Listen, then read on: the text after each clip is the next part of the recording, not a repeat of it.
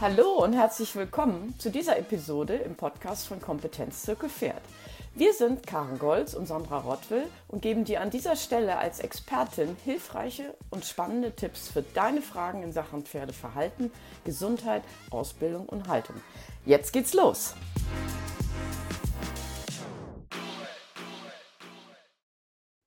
Reiten ist wie Radfahren. Das verlernt man nicht. Diesen Spruch hast du sicher schon gehört. Wie das aber wirklich ist, wenn man nach Jahren oder Jahrzehnten sogar wieder zum Pferd kommt und wie du das am besten meisterst, darüber sprechen wir heute. Karen und Sandra im Gespräch. Mit dabei natürlich die Erfahrung und Erlebnisse von uns als Reiterin, Pferdebesitzerin und Trainerin. Hi Sandra. Hallo Karen.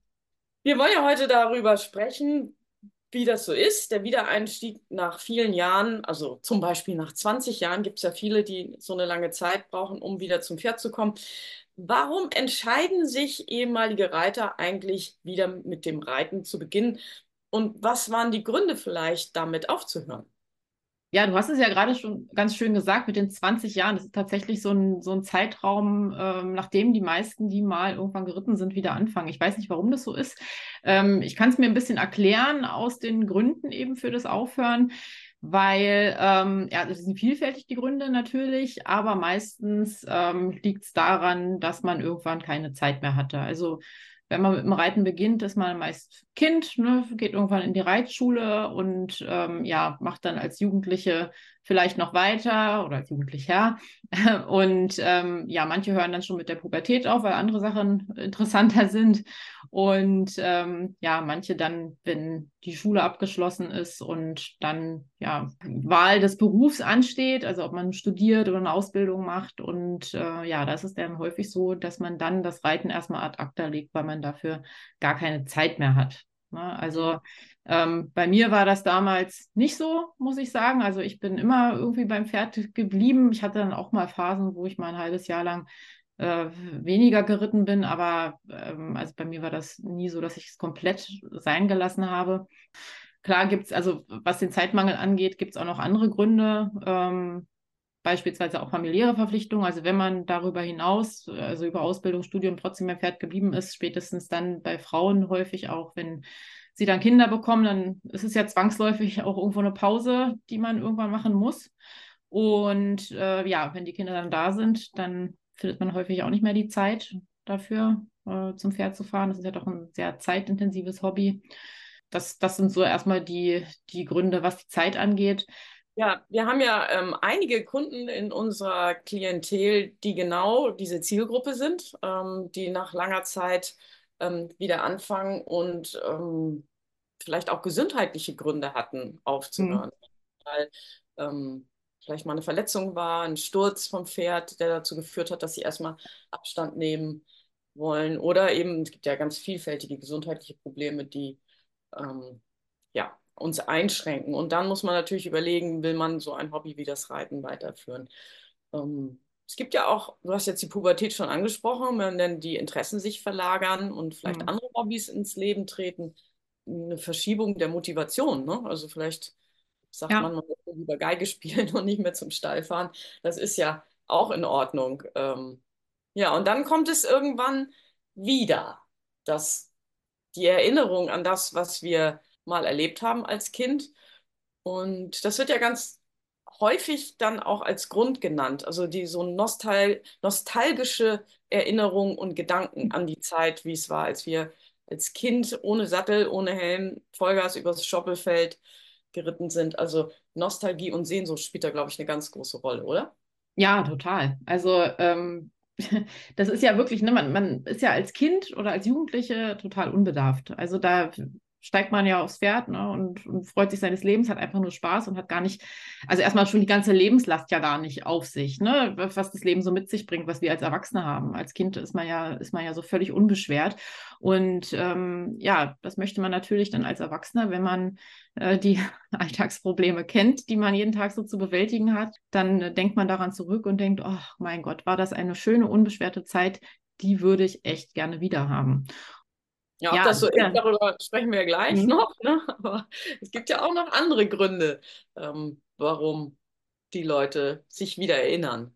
Jetzt, wenn man so berufstätig so eingespannt ist und mit Familie so zu tun hat, ne, dann Hm. sehnt man sich vielleicht auch danach, mal rauszukommen und Ja, irgendwas zu finden, wo man ein bisschen Entspannung erlebt und was einem so den Stress nehmen kann oder vielleicht auch dazu beitragen kann, dass man ein bisschen gesünder lebt, sich bewegt. Ja, das ist nämlich ein ganz wichtiger Punkt, glaube ich. Also das, dieses Gesundheitsbewusstsein, abgesehen davon, dass das ja in den letzten Jahren eh nochmal stark im Vordergrund gerückt ist, also sowohl psychische als auch physische Gesundheit, ne? Also diese, diese Achtsamkeit, das ist ja jetzt äh, wirklich mittlerweile äh, in der Mitte der Gesellschaft angekommen, auf sich Acht zu geben und sich Auszeiten zu nehmen. Und ja, wie gesagt, auch die, die physische Komponente, ne? dass man ja, sich vielleicht auch ein bisschen gehen lassen hat, dass man nach einem stressigen Arbeitsalltag einfach nur froh ist, dann auf dem Sofa abzuflacken und ja, dadurch äh, vielleicht auch das eine oder andere Pfund zu viel auf den Hüften hat oder ähm, ja, oder, oder auch merkt, man ist nicht mehr ganz so fit, wie man früher war. Und vielleicht fehlt die Kraft auch an der einen oder anderen Stelle. Und dann denkt man sich, Mensch, Reiten, das war doch ein Ganzkörpersport, glaube ich, oder? Das würde mich jetzt vielleicht auch wieder so ein bisschen auf Spur bringen. Ja, und da ist, da ist auch ganz, ganz oft der Gedanke da, definitiv. Also ein Ähm, Aspekt, den ich ähm, erlebt habe, ich war ja nicht Wiedereinsteiger, sondern Späteinsteiger. mhm, Aber was mir passiert ist, als ich in diese neue Welt eingetaucht bin, dass ich auch neue Leute mit mhm. anderen Interessen kennengelernt habe. Ich bin quasi aus meiner eigenen Blase rausgetreten und habe dann auch andere soziale Verbindungen erlebt, ne? Und ähm, war dann in einem Reitverein und damit Teil einer Gemeinschaft ich habe das total genossen, dann auch gemeinsame Aktivitäten wie Weihnachtsfeiern, Quadrille vorbereiten und so. Ist nicht jedermanns Sache, aber ähm, irgendwie war das eine schöne Zeit, weil ich da was Neues mit anderen Menschen gemacht habe, die ich neu kennengelernt habe. Ja, ja, vor allen Dingen, wenn, wenn jetzt der Grund dafür war, dass ich mit dem, mit dem Reiten aufgehört habe, dass ich beispielsweise Kinder bekommen habe. Ne? Dann ist man ja irgendwie doch 15, 20 Jahre Mutter, Vater, wie auch immer, und ähm, hat, hat was, worum man sich kümmern kann und äh, wo man beim Aufwachsen zuschaut und wo man unterstützt und so weiter. Und ja, wenn die Kinder dann aus dem Haus sind, ne, dann ist plötzlich die Lehre da und dann kommt einem der Gedanke, hm, na, das ist aber auch nicht so wirklich was. Ne? Und ähm, vielleicht finde ich ja doch im, im Pferd, im Reiten wieder etwas, äh, wo ich damit weitermachen kann, was ich jetzt eigentlich 15, 20 Jahre gemacht habe. Ja, ob das, ob das dann wirklich so ist am Ende, das ist ja immer die große Frage.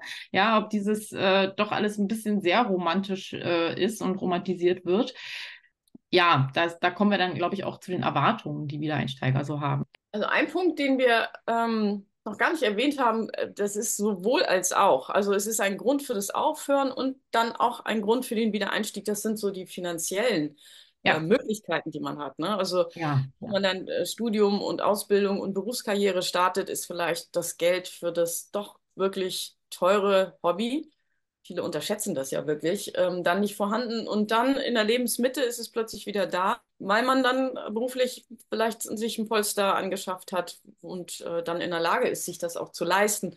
Und zwar nicht nur spitz auf Knopf, wie man so schön sagt, sondern auch wirklich, dass man ähm, ins Training gehen kann und dass man ordentliche Ausrüstung für das Pferd und dass man ein gesundes Pferd kaufen kann und so. Das sind wirklich finanzielle Belastungen, die dann vielleicht erst in der Lebensmittel wieder gestemmt werden können. Ja, ja, definitiv. Ne? Und vor allen Dingen, was du jetzt auch gerade angesprochen hast, ne? das ist ja auch nochmal ein Unterschied. Dann früher hat man eher eine Reitbeteiligung gehabt oder war in der Reitschule und jetzt kommt neben dem, dass man wieder einsteigen möchte, auch noch dazu, na, vielleicht sollte ich mir dafür auch direkt noch ein eigenes Pferd kaufen, wenn die finanziellen Mittel da sind. Ne? Also es sind ja schon äh, lebenseinschneidende Entscheidungen, die man da treffen muss. Ja. Ja, und als Erwachsener ist man vielleicht dann auch eher so, dass man den Wunsch nach ähm, Autonomie hat und Selbstbestimmung, also Mhm. selber auch entscheiden möchte. Und es ist halt eine andere Situation, wenn ich 14 bin, ist das noch okay, eine Reitbeteiligung zu haben. Und wenn ich vielleicht 40 bin, möchte ich aber selber entscheiden, was mit dem Pferd passiert. Und dann muss ich es auch selber haben und verantworten. Ja, Ja. genau. Ja, und da kommt dann nämlich auch ganz schön was auf einen zu, ne? Ja. Worüber man, worüber man auch erstmal nachdenken muss. So, jetzt sind wir ja von der Erinnerung, dass alles super easy war, ein Abenteuer, ähm, dass wir machen konnten, was wir wollten. Als Kinder waren wir raus aus dem Haus. Die Eltern hatten auch nicht so wirklich Zugriff. Also wir sind ja noch in einer Generation aufgewachsen, wo man auch kein Handy hatte. Ähm, dass wir wirklich Spaß und Freude und ähm, Pipi Langstrumpf-Gefühl mit dem Pferd hatten. Mhm. Das ist ja aber als Wiedereinsteiger dann doch deutlich anders. Also wenn man ein Erwachsener ist, der Lebenserfahrung hat, vielleicht auch Verantwortung, Kinder, Beruf, Partner, wo der Kopf deutlich mehr entscheidet als der Bauch. Lass mal über die Romantik und die Realität sprechen. Wie trifft da das eine auf das andere? Ja, ja, also das, das ist, ist alles gar nicht so leicht. Ne? Also man, man geht da wirklich, und das höre ich auch ganz oft. Ich bin ja, werde ja öfter mal von Wiedereinsteigern angeschrieben, ähm, wo eben die Wünsche, Wünsche geäußert werden. Äh, ich möchte wieder mit dem Reiten beginnen und suche jetzt jemanden, der mich dabei unterstützt und so weiter. Ja, und wenn ich dann mit den Leuten direkt ins Gespräch gehe, dann kommen äh, ja meistens diese Aussagen. Ne? Es hat früher so viel Spaß gemacht, ich habe so viel Freude gehabt und ich möchte das jetzt gerne wieder machen, aber ich weiß gar nicht, womit ich anfangen soll. Soll ich mich jetzt einfach wieder aufs Pferd setzen und wenn ja, auf was für ein Pferd? Soll ich mir ein Pferd kaufen?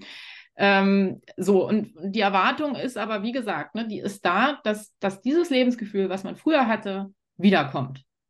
Mhm. So, und da muss ich dann immer gleich sagen, sorry, dass ich dich jetzt enttäusche, aber so wird es nicht werden, weil du hast mittlerweile ein ganz anderes Mindset. Du, du bist auch nicht mehr so gelenkig wie früher.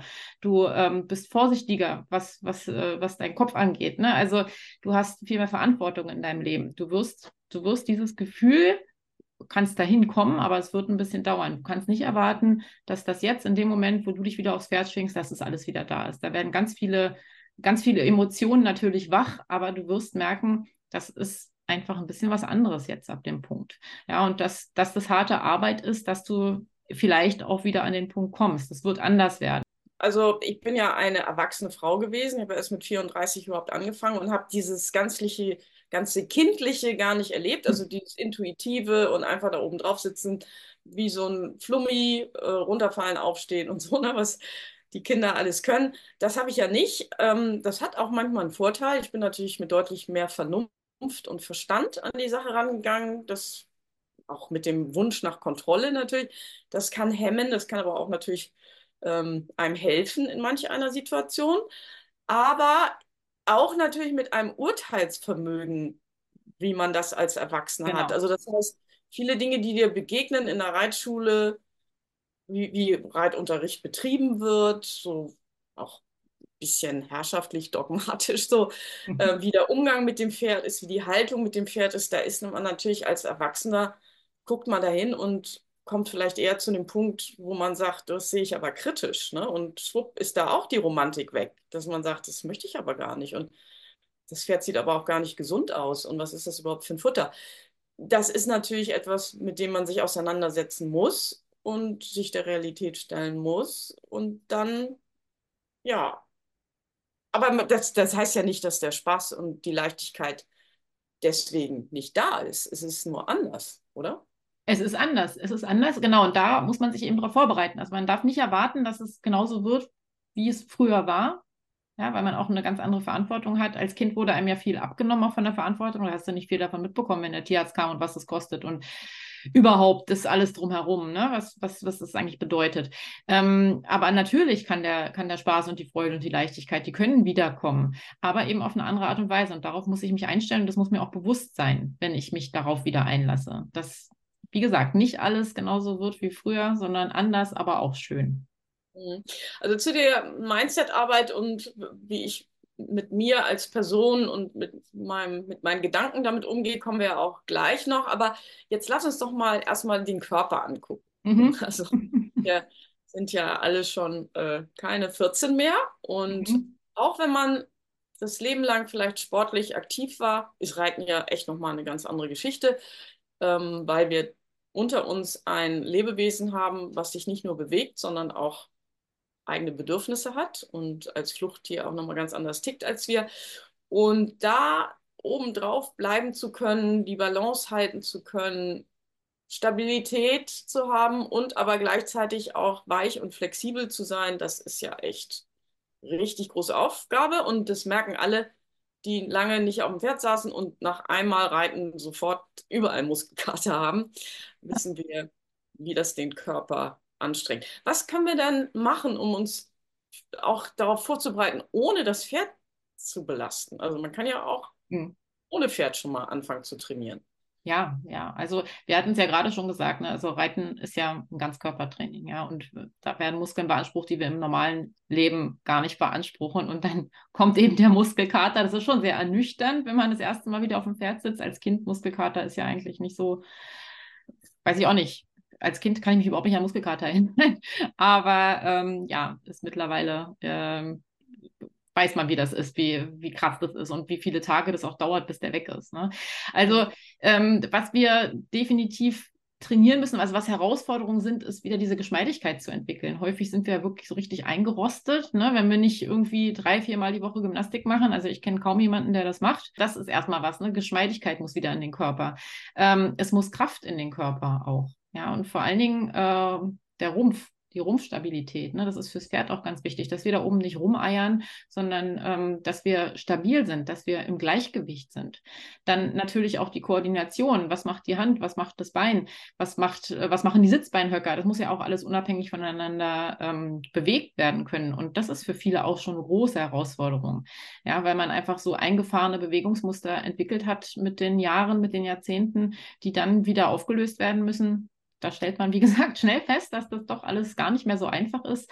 Und ähm, wie gesagt, kommt natürlich ein bisschen darauf an, was ich in der reitfreien Zeit so gemacht habe. Wenn ich mich sportlich trotzdem, wenn ich trotzdem sportlich aktiv war äh, in der ganzen Zeit, wenn ich jetzt beispielsweise viel joggen gegangen bin, dann habe ich natürlich auch eine gewisse Grundlagenausdauer. Und dann fällt mir das, äh, das Traben fällt mir natürlich deutlich leichter, als äh, wenn ich überhaupt nichts gemacht habe, was die Grundlagenausdauer angeht.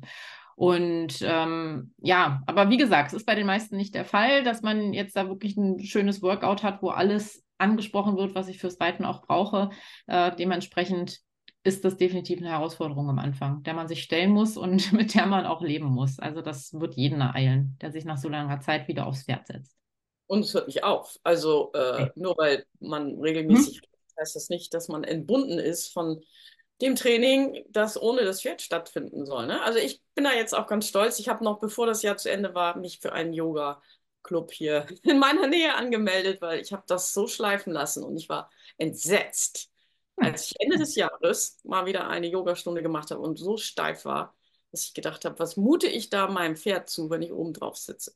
Ne? Also es geht ja alles, ich kann super reiten, aber ich merke am ohne Pferd, die Defizite und das ist nicht fair und deswegen habe ich mich entschlossen, da ganz krass wieder dran zu arbeiten. Ja, ja und ja. Liegestütz, Planks, das sind so, also wir, wir werden ähm, parallel zu dieser Folge euch ein paar Übungen zur Verfügung stellen, dass es keine Ausrede gibt, dass einer sagen kann, ich habe das nicht gewusst, wie ich das machen kann. Aber ansonsten einfach wirklich zu gucken, dass man sportlich aktiv ist und auch gerne mal, was beim Reiten vergessen wird und bei vielen anderen Sportarten gang und gäbe ist, sich aufzuwärmen, bevor man mhm. ins und vorher mal ein paar Dehnungsübungen macht, ähm, die Hüftgelenke äh, ein bisschen geschmeidig macht, die Armkreisen und sowas alles. Ne? Das kann ich alles wunderbar machen, ohne auf dem Pferd zu sitzen. Jetzt haben wir uns mit dem Körper beschäftigt, jetzt gehen wir mal zum Geist. Das ist ja wirklich eine ganz ganz wichtige Station, also Region. Was passiert eigentlich mit meinem Kopf? Also bin ich noch so mutig oder bin ich vielleicht ängstlich geworden? Ähm, halte ich das aus, den Vergleich zu anderen? Ähm, wenn ich jetzt sehe, was im Stall so passiert, äh, vergleiche ich mich, äh, habe ich vielleicht zu hohe Erwartungen, die nicht erfüllt werden und erlebe dann Frustration ganz viele Punkte. Lass uns die doch einmal durchgehen. Ja, also äh, ja, da gibt es sehr, sehr viele Punkte. Ne? Allen voran, was du ja jetzt schon so halbwegs angesprochen hast, das Selbstvertrauen.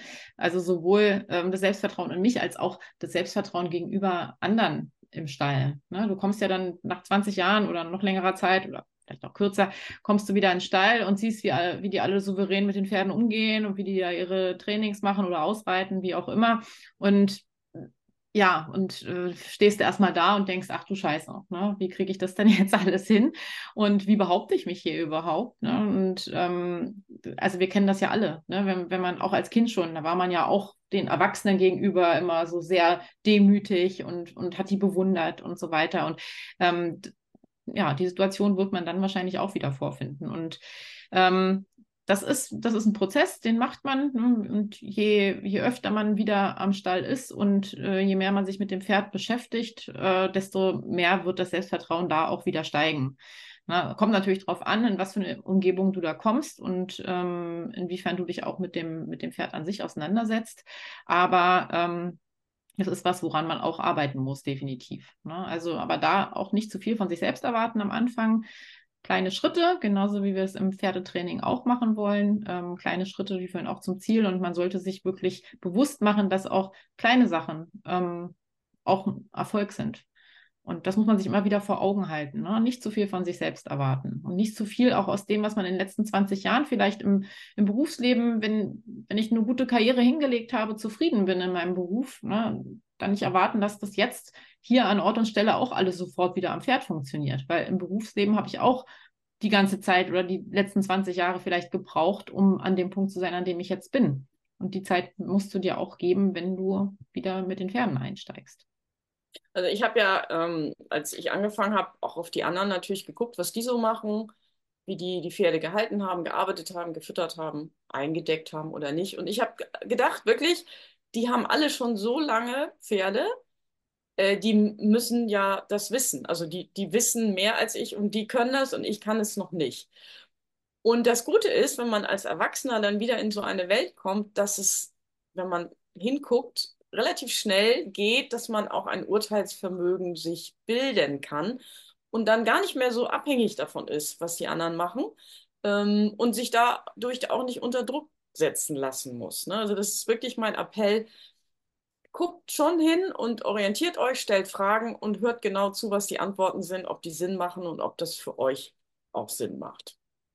Was ja auch, was du jetzt gerade angesprochen hast, es setzt, setzt ja unter Druck und das macht natürlich dann auch wieder Stress bei uns. Ne? Also wir, wir setzen uns ja unterbewusst auch unter Druck trotzdem, auch wenn wir wissen, nee, wir machen das jetzt alles ganz geduldig und langsam. Ähm, und dieser, dieser Stress, den wir dadurch kriegen, durch, durch diesen Druck, der schlägt sich wiederum natürlich auch aufs Pferd nieder. Das wissen wir auch aus Kindheitstagen noch, es ist uns immer gepredigt worden, Pferde können Angst riechen, Pferde können Stress riechen wie auch immer, ähm, das muss uns auch bewusst sein. Ne? Wenn wir uns so unter Druck setzen lassen, wenn wir das mit uns machen lassen, dann ähm, wird das auf die Pferde übertragen und dann werden wir da nicht weiterkommen. Ja, also das ist wirklich, wirklich ein ganz, ganz wichtiger Aspekt, den du da angesprochen hast, dass man wirklich in seinem Tempo vorgeht, dass man sich nicht unter Druck setzen lässt, dass wenn man wenn man Sachen sieht, wo man sich fragt, also jetzt im Stall, wenn irgendjemand da irgendwas mit seinem Pferd macht, wenn man das sieht und sich fragt, na, kann das denn richtig sein? Ist das wirklich so? Dann setzt euch doch damit auch mal auseinander. Nehmt es nicht einfach hin, so was ihr da seht, sondern setzt euch doch mal damit auseinander, ob das wirklich richtig ist. Also, das hat man als Kind vielleicht eher nicht so gemacht, sondern ne, als Kind lernt man ja, geht mit offenen Augen durch die Welt und nimmt sich Erwachsene als Beispiel. Und ihr seid jetzt aber keine Kinder mehr, ihr seid jetzt Erwachsene, ihr seid mündig, ihr könnt euch informieren, es gibt genug Möglichkeiten und ähm, ja, guckt, guckt da mal hin und wie gesagt, macht alles in eurem Tempo. Dann ähm, seid ihr auf jeden Fall auf der sicheren Seite und äh, werdet da, ja, generell, denke ich mal, am Ende mehr Erfolg haben als ohne das Ganze. Ja. Hm. Und wir liefern da ja auch eine wirklich gute Unterstützung, also sowohl im, äh, über unsere Kurse als auch in der äh, Beratung. Also wir machen ja viel Coaching für Pferdebesitzer, was nicht nur das Training mit dem Pferd betrifft, sondern eben genau die Punkte, die du gerade angesprochen hast. Wie kann ich mich abgrenzen? Wie kann ich souverän sein? Und ähm, wie kann ich meinen eigenen Weg gehen, der vielleicht anders ist als der, die, der, der Weg, den die anderen im Stall gehen. Ähm, ich wollte nochmal zum Thema Stressbewältigung mhm. ähm, darauf eingehen. Also es gibt ja viele, die sagen, oh, bei meinem Pferd kann ich meine Sorgen mal äh, vergessen und äh, der hört mir zu, wenn ich einen schlechten Tag im Büro hatte. Das ist alles richtig und Pferde sind wirklich sehr gute Partner und sehr gute Seelentröster, aber sie sind keine Therapeuten.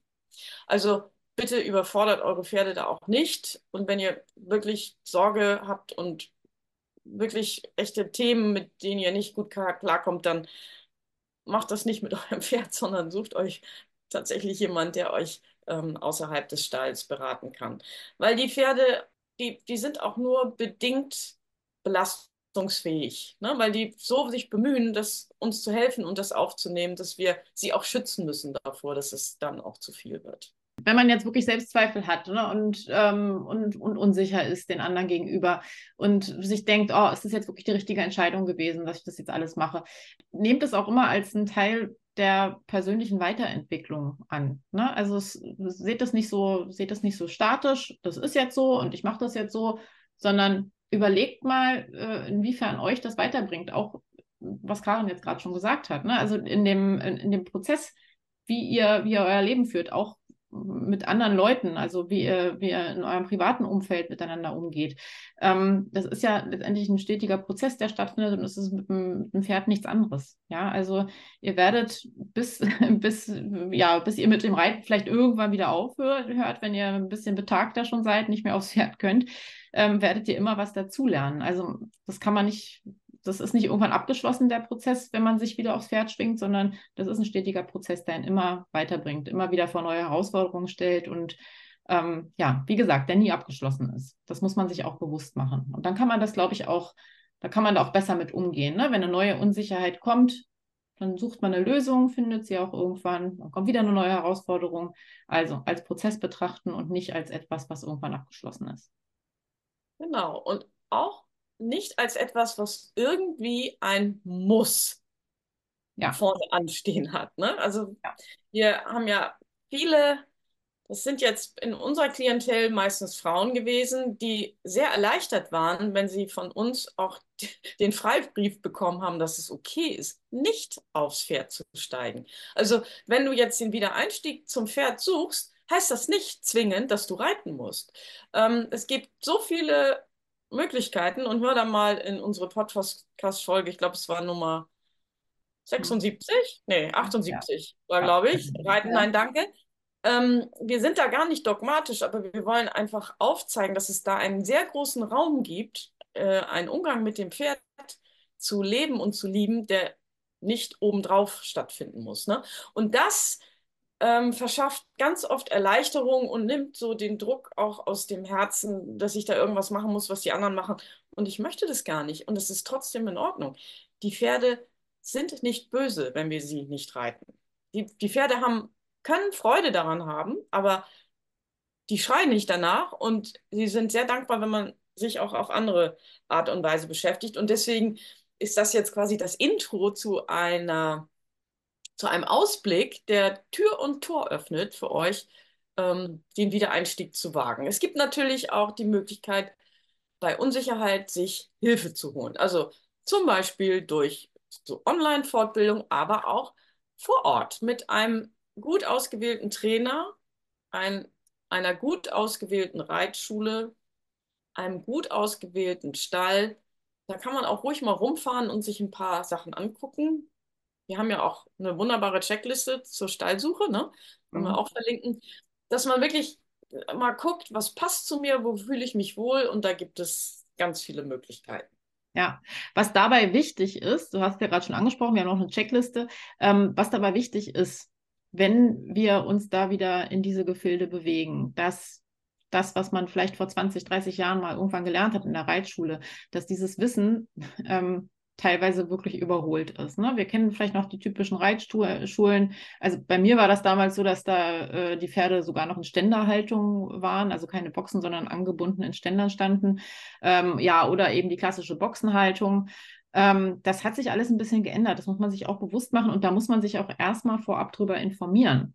Ja, also guckt, wie, wie ist denn das heutzutage eigentlich mit den Pferden? Äh, wie wird mit Pferden umgegangen? Wie werden die gehalten? Was sind denn, was sind denn eigentlich so die, die Richtlinien und was stellt ihr euch auch fürs Pferd vor? Also es sollte schon, ihr solltet euch schon im Vorhinein damit mal auseinandersetzen. Was sind die Bedürfnisse eines Pferdes, ähm, bevor ihr euch überhaupt dafür entscheiden könnt, ich gehe jetzt in die und die Reitschule oder ich stelle mein Pferd, was ich mir kaufen werde, in den und den Stall dass, dass ihr wirklich mal guckt, was, was sind die Bedürfnisse des Pferdes, weil das haben wir als Kinder und Jugendliche eher außen vor gelassen. Da haben wir die Gegebenheiten so angenommen, wie sie waren.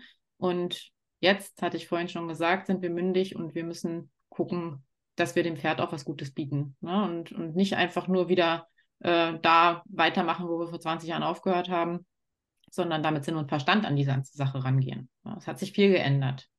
Und da werden, also wir können uns da auch zwischen zwei extremen Welten bewegen, wenn wir das jetzt mal darstellen. Also es gibt auf der einen Seite den großen Stall mit ambitionierten Turnierreitern.